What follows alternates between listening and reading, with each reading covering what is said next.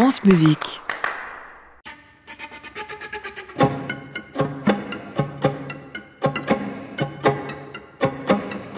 Bonsoir et bienvenue dans Création mondiale, la coda du feuilleton qui s'est révélé jour après jour sur France Musique cette semaine. À la fois la diffusion intégrale de N34, la nouvelle page d'Elisabeth Angot pour l'ensemble 44, et un portrait de la compositrice. Un portrait à plusieurs voix car mon micro se promène toujours dans le studio pendant l'enregistrement de ses créations.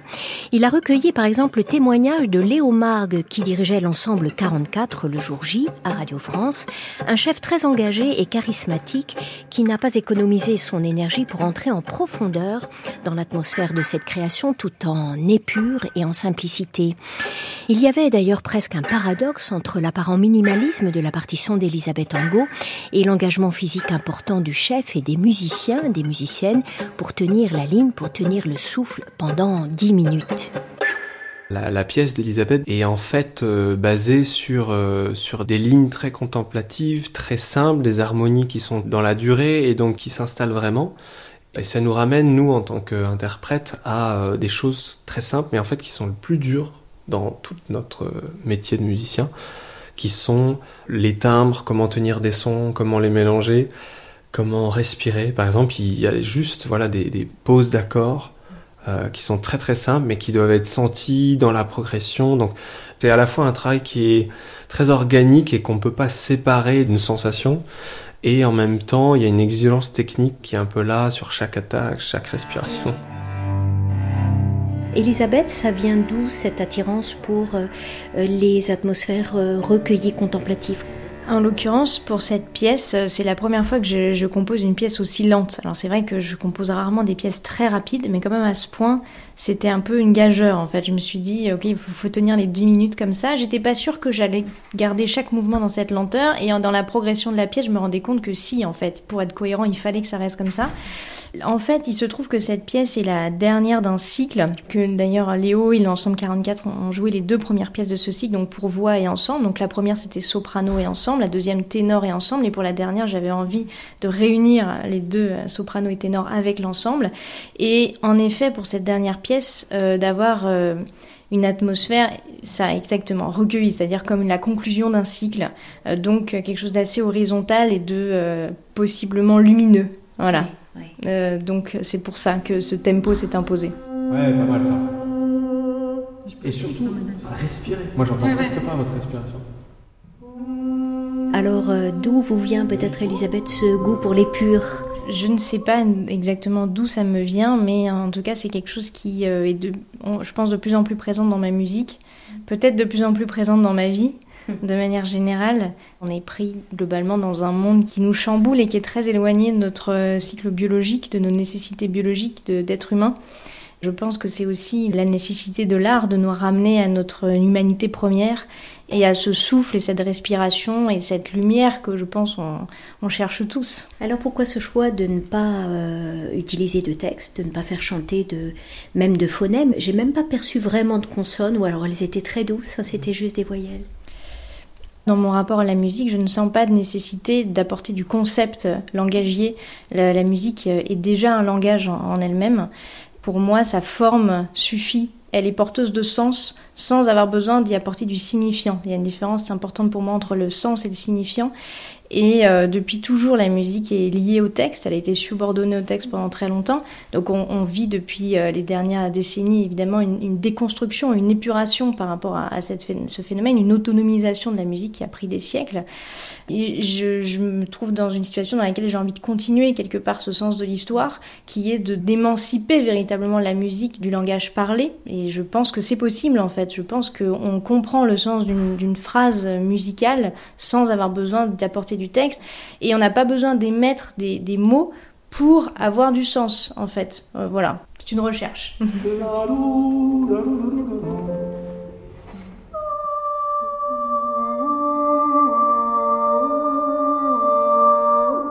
de texte, ni même de phonème dans les cinq moments de N34 créés à Radio France le 22 mai dernier.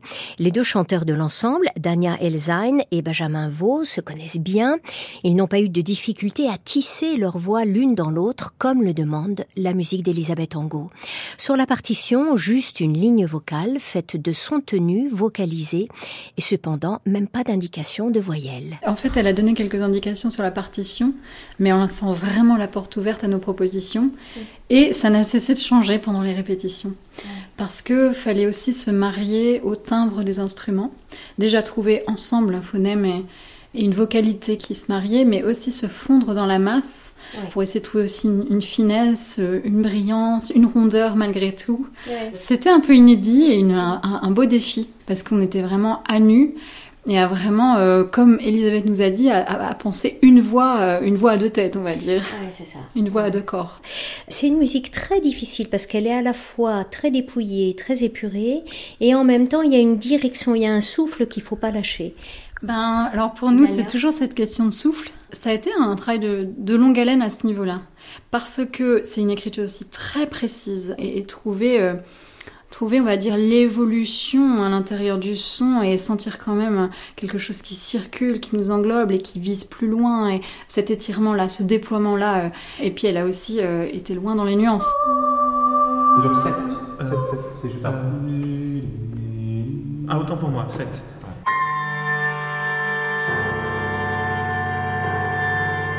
Travail euh, qui, a été nécessaire euh, était surtout celui de trouver une sorte de naturel, un timbre qui viendrait du lointain. Dans, cette pièce, euh, il n'y a pas la barrière de la langue, mais il y a peut-être quelque chose, un, nouveau langage à, recréer.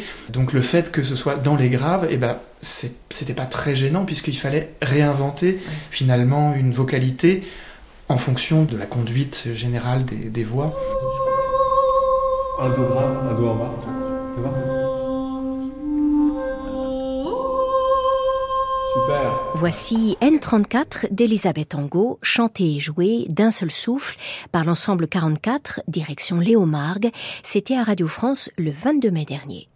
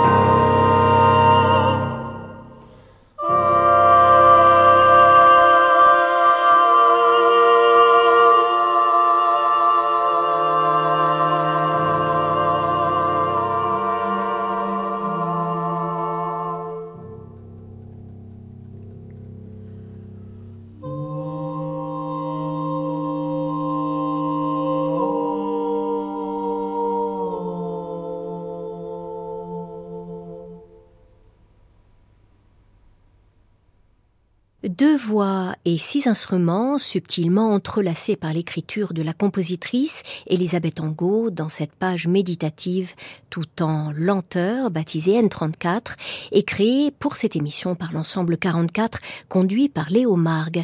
Un enregistrement réalisé au studio 104 de Radio France le 22 mai par toute une équipe. La prise de son Cédric Chatelus avec Bastien Varigo et Maxime de Peretti, direction artistique Étienne Pipard, coordination Marion Guillemet.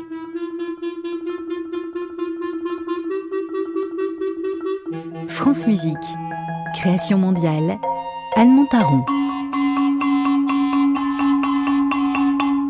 Elisabeth Angot est venue à la musique par le piano, mais la voix l'intéresse depuis toujours, la voix et même l'opéra, si j'en juge son sujet de master de composition à l'Université des Arts de Berlin, les traces de la tradition dans l'opéra de Francesco Filidei, Giordano Bruno.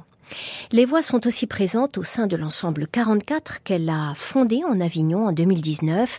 Par ailleurs, elle nous le disait tout à l'heure, N34 est le troisième tableau d'un triptyque pour voix et ensemble instrumental. il se trouve que la voix est très présente dans ma musique. D'abord, ça a été un peu par hasard, j'ai commencé à composer pas mal par la voix parce que pour la voix parce que j'avais des amies chanteuses après le lycée, quoi. Donc j'ai commencé à composer pour elles euh, des mélodies, des chansons, etc. Donc en fait, ça s'est trouvé comme ça. Et après, il se trouve que je suis extrêmement euh, sensible. Enfin voilà, la voix, c'est quelque chose de qui est directement dans notre corps. Euh, et c'est fascinant, il y a quelque chose de fascinant. Je trouve que ça touche quelque chose de l'être euh, qui est euh, encore peut-être plus profond que, les instruments. C'est vrai que ces pièces-là pour voix, elles ont souvent une dimension un peu différente peut-être que mes autres pièces. Je ne sais pas si c'est ce qu'on entend, mais moi quand je les compose, je vais à un niveau de profondeur qui est euh, plus important.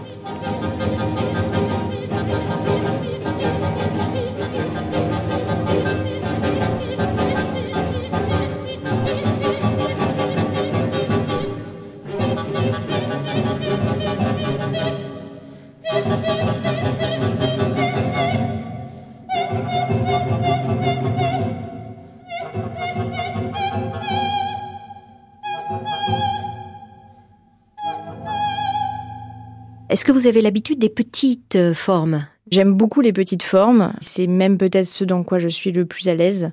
Les musiques relativement brèves. Pour moi, c'est assez difficile de composer des musiques longues parce que j'utilise peu de matériaux. Donc, euh, je trouve que voilà, ça peut facilement arriver à être redondant ou à perdre mhm. sa tension, etc. J'aime bien voilà rester très proche de quelque chose qui est en progression permanente. Donc, de manière générale, je suis plus à l'aise dans les petites formes. Alors d'où vous vient, Elisabeth Angot, ce goût du peu de matériaux, de la raréfaction des matériaux musicaux? Je pense que ça, ça a toujours été le cas. C'est-à-dire, euh, depuis que j'ai commencé à composer, j'ai toujours été attirée par la parcimonie. J'ai toujours senti qu'il y avait peut-être plus de force euh, dans le moins que dans le plus, à partir du moment où le moins est exploité euh, au maximum de ses possibilités. Donc c'est vrai que j'ai toujours tendance à réduire, euh, par exemple quand euh, je compose quelque chose pour percussion, euh, il y a toujours beaucoup de choix. Moi, je vais prendre euh, deux instruments. Je vais me dire, bon, je les utilise à fond par contre, mais je prends que deux. Donc, euh, il y a cette, euh, voilà, cette, économie de moyens qui a toujours été présente, une forme de peut-être de, radicalité, qui vient peut-être aussi de, de, de, on va dire, l'influence du travail de, mes parents, qui sont tous les deux artistes, notamment mon père qui est peintre et sculpteur et qui, qui travaille depuis 40 ans euh, en noir et blanc, euh, avec des formes qui semblent être un peu toujours les mêmes. On peut toujours, en prenant quelque chose de tout petit, euh, le, faire, le faire germer. En fait, j'aime bien cette, voilà, cette idée. Votre mère est violoncelliste? Et ma mère est violoncelliste, oui. Et elle travaille aussi euh, sur des choses Elle euh, travaille, elle travaille euh, évidemment des suites de bac, par exemple. Elle les reprend toujours. C'est pareil, ça fait 60, ma maman a 75 ans bientôt, et donc ça fait 60 ans au moins qu'elle joue les suites de bac, et régulièrement elle les reprend. Et elle me dit ah ben j'ai tout changé, j'ai tout revu, tous les coups d'archet, tous les doigtés, les machins, elle change tout 40 ans plus tard, 50 ans plus tard, etc. Donc c'est vrai que moi j'ai baigné aussi dans cet esprit-là, on va dire.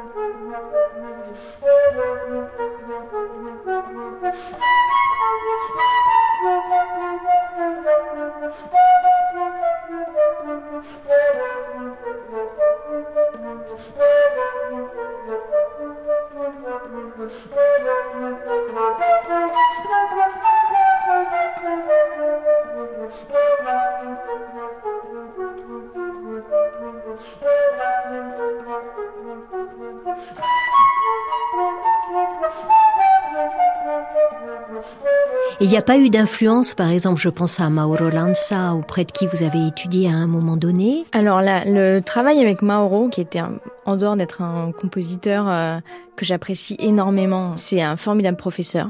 Euh, c'est vraiment le meilleur professeur que j'ai eu. Ah c'est, très, clair. Enfin, je veux dire, les deux années que j'ai passées avec lui, ça a été un changement véritable.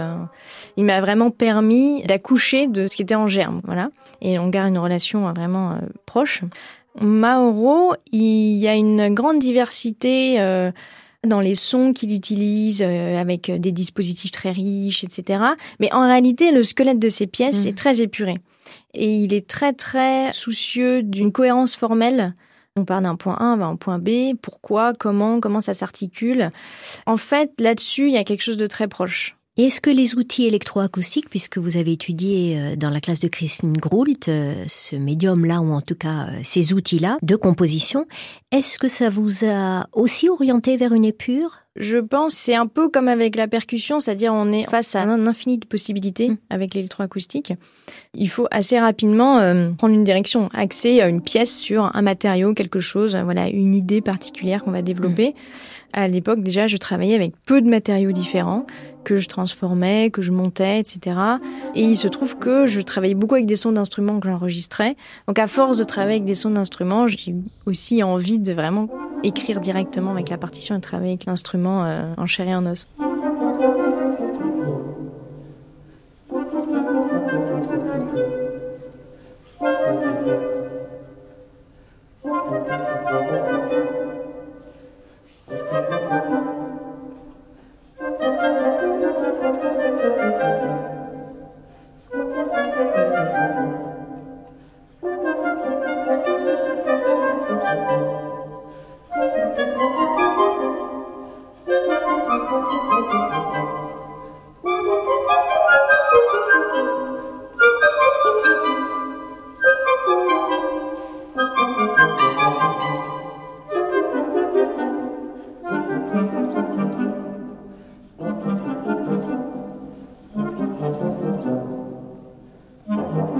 J'aimerais qu'on parle, Elisabeth, de l'ensemble 44, puisque c'est vous qui l'avez créé il y a 4 ans, je crois, en 2019. Euh, quelle a été l'idée première euh, de la création de cet ensemble? Bon, il y a deux, il y a deux choses euh, en parallèle. C'est vrai que l'idée de cet ensemble, je l'avais depuis longtemps.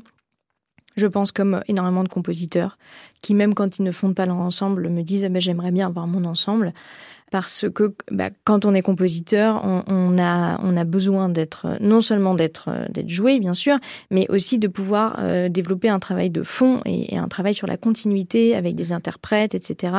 Et euh, par exemple, ce que je vois avec l'ensemble 44, donc la plupart des musiciens, parfois les équipes changent un petit peu, mais la plupart des musiciens qui ont enregistré la radio sont ceux qui ont joué la première et la deuxième pièce de Striptyque. Quand on arrive au troisième, et même la manière dont Léo, qui a dirigé les trois pièces, l'appréhende, bah, il y a un bagage commun, il y a un vocabulaire commun. Ça, c'était euh, un premier désir qui est, on va dire, celui du compositeur, voilà, de, se dire bon, ben, comment je me débrouille maintenant, quoi. Le deuxième, c'est, disons moi, l'intérêt que j'ai euh, particulier de faire un lien avec la musique du répertoire. C'est quelque chose que je trouve très intéressant de placer euh, la, la musique d'aujourd'hui, la création, en continuité, en miroir, en tout ce qu'on veut, en résonance, parce que même si euh, bien sûr les, influences d'un compositeur euh, aujourd'hui sont extrêmement diverses et ne viennent pas nécessairement euh, de la musique classique occidentale, loin de là, il se trouve que le médium qu'on utilise, qui est celui de la partition globalement, mmh. est le médium qui existe dans cette musique depuis mille ans. Il y a une filiation, c'est évident on fait le, constat. Globalement, la programmation s'arrête en 1880. Comme si on passait de Delacroix à Jeff Koons. Et l'idée de l'ensemble 44, c'est d'essayer de faire le lien entre tout ça. Donc, pas voilà, la musique des répertoires, la, certaines musiques du XXe siècle qui ont été euh, bah, vraiment révolutionnaires quelque part et qui nous permettent aussi de mieux euh, comprendre pourquoi les compositeurs aujourd'hui composent euh, ce qu'ils composent. Donc c'est vrai que l'ensemble 44, on a des, programmes qui, qui vraiment essayent de proposer une lecture en fait pour arriver aujourd'hui.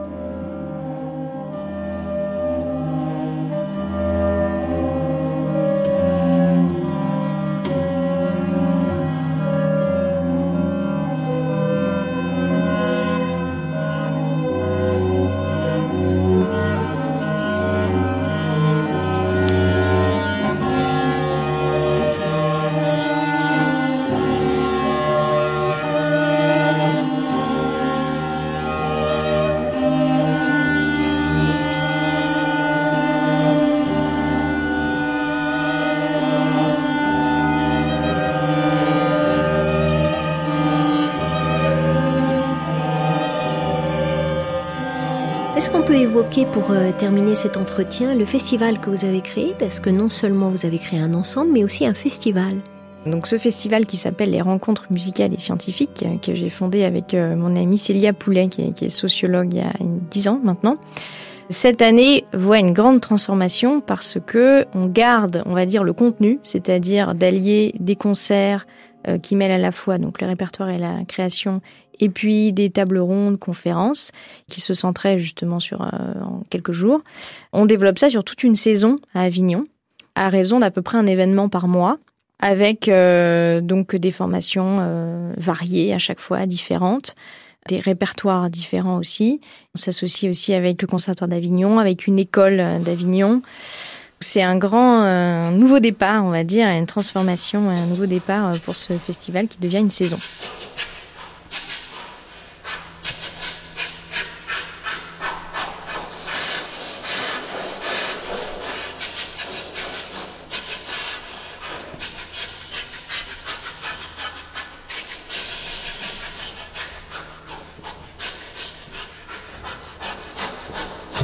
C'est la fin de cette émission portrait consacrée à Elisabeth Angot, réalisée par Olivier Guérin avec Inès De Bruyne et Soisic Noël. Dimanche prochain, dans Création mondiale, nous serons en compagnie du compositeur Louis Naon et de l'ensemble Diagonal pour un nouveau portrait à la faveur de la toute première diffusion de Royas, cinq miniatures pour quintette et électronique. Début du feuilleton de maladie 13h30 et 22h25, les tout nouveaux horaires de Création mondiale à réécouter sur francemusique.fr.